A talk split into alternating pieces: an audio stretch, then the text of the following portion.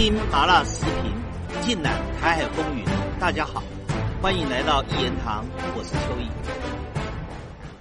喜马拉雅的朋友，大家好。一月十八号，赖清德正式上任民进党的党主席。他所遇到的第一道难题，就是蔡英文搞出来的。蔡英文不是直接出手，而是透过他长期所豢养的媒体的名嘴。跟网军侧翼所发动出来的什么难题呢？就是要赖清德以党主席的角色，用党纪严格处理三大扣。什么叫三大扣？三大扣就是王世坚、何志伟跟高嘉瑜。而至于用党纪怎么处理三大扣，重是开除，轻一点停权，再轻一点。至少得严厉的警告。所谓对三大寇进行党纪的处理，其实就是给赖清德个难题，因为三大寇都是支持赖清德的。即使在当初蔡英文高高在上，把赖清德踩在脚底下，三大寇还是义无反顾的站在赖清德的旁边，成为少数捍卫。赖清德的民进党公职人员，现在蔡英文透过了网络里面的侧翼，以及在电视台里面的民嘴系统，对赖清德施压了。你现在赖清德，你做了党主席，你怎么严整党纪？你怎么严处这三大后？赖清德要怎么接招呢？我们先来谈谈三大后的背景吧。首先谈到最资深的王世坚，王世坚呢，当然他的老爸王明德是以前共产党的地下党，也是在当时共产党在台湾地下刊物《光明报》里面的重要的编辑人员。后来王明德被抓了，在。国民党特务组织严刑的压力之下，王明德叛变了。王明德供出了《光明报》的编辑的地点，使得地下党的基隆书记，也是基隆中学的校长钟浩东被逮捕了，后来被枪毙了，也造成了整个地下党的组织后来被集体的破获。但是也因此，王明德得到了国民党的礼遇，后来的发展。叫风生水起，王明德搞建筑、搞营造，赚了很多钱。他的儿子就是王世坚，也因为如此，王世坚长期以来就是民进党的大金主。谁有钱，在民进党里就是大爷。王世坚不但是金主，而且后来直接从政，他由市议员做到立委，立委落选以后又回去降格选市议员，他的政治资历啊，非常的深。深到什么程度呢？差不多跟我差不多了，所以代表他在政治江湖里面，他是个老手，政治资历这么深，又是民进党的金主，再加上讲话越来越直率，常常炮口对内，所以即使抿嘴跟侧翼看他不顺眼，我判断他们也不大敢动王世坚。在民进党里面，谁的基层扎得深？谁有钱不屈靠中央，还可以给中央捐款？他在民进党里面讲话声音就大，腰杆就直。王世杰就是这么一类。我接着谈何志伟，何志伟很年轻，才三十多岁，政治资历很浅，还非常的深色。可是问题，何志伟的老妈叫薛林，是以前民进党不分区立委，跟我同事过。而至于何志伟的继父叫陈胜宏。是民进党的中常委，更重要的是，他们家族有一个阳性银行，阳性银行不得了，在两岸都吃得开，在台湾不必说了，是标准的绿色银行，而在大陆竟然也吃得开。阳性银行在上海成立金融租赁公司的时候，开幕的时候叫灌溉云集。很多大陆的大人物都卖面子参加，所以呢，以他们家的财力跟实力，他们也是民进党的大金主。我估计这个名嘴侧翼怎么嚣张，这个火也不至于真烧到何志伟的身上。而至于谈到第三个，那就是高嘉瑜了。高嘉瑜在民进党里叫姑娘，没有钱，没有势，也没有派系。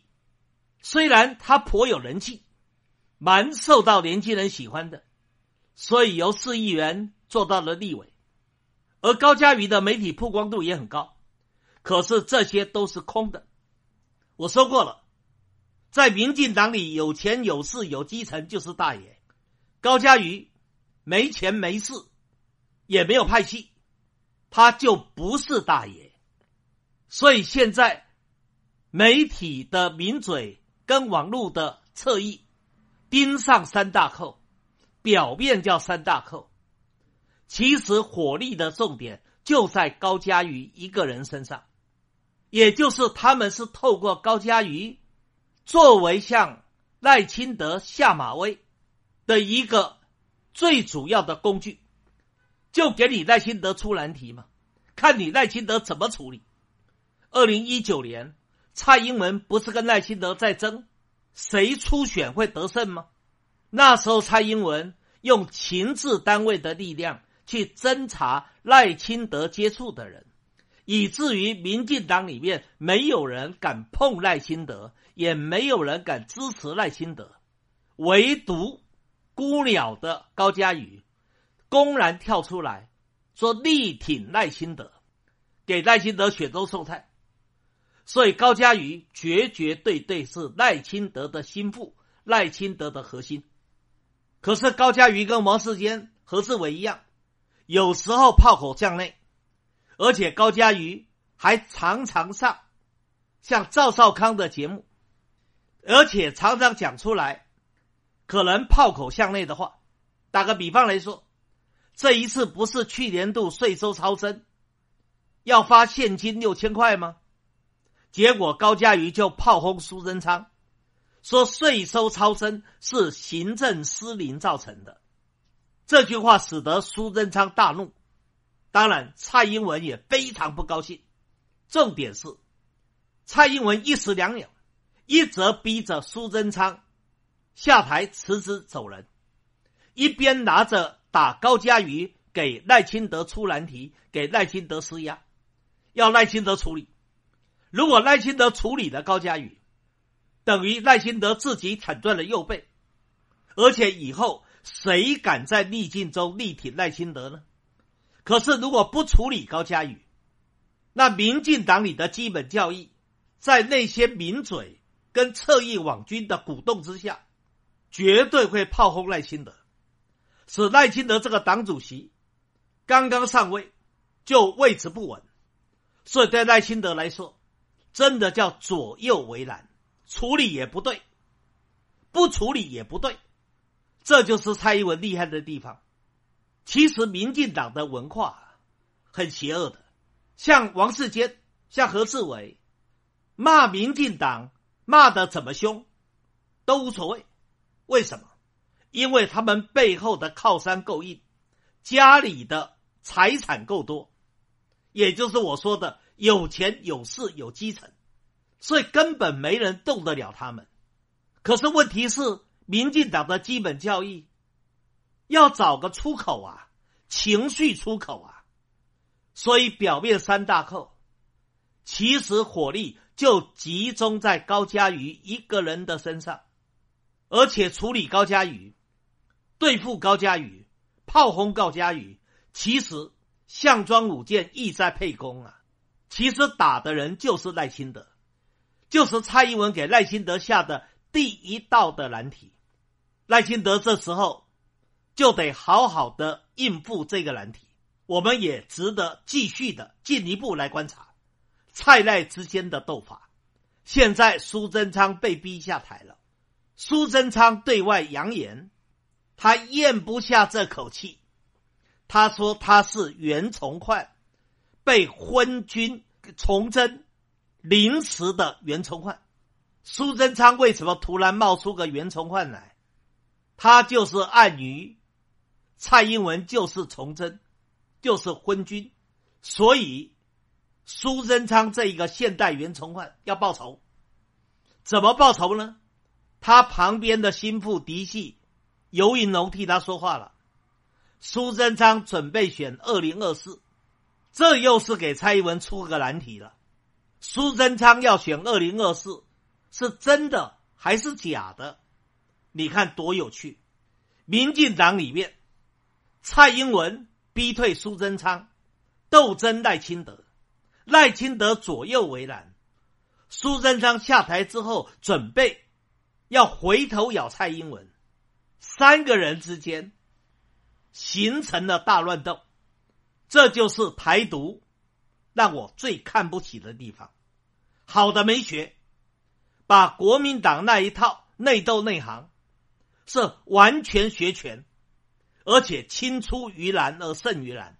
但是这个狗咬狗咬得越凶，就越精彩，就越好看。我慢慢的再跟大家细细的追踪。一定提供给大家更好听、更丰富、更精彩的题材。今天谈到这个地方，更精彩的内容，下一集继续的说。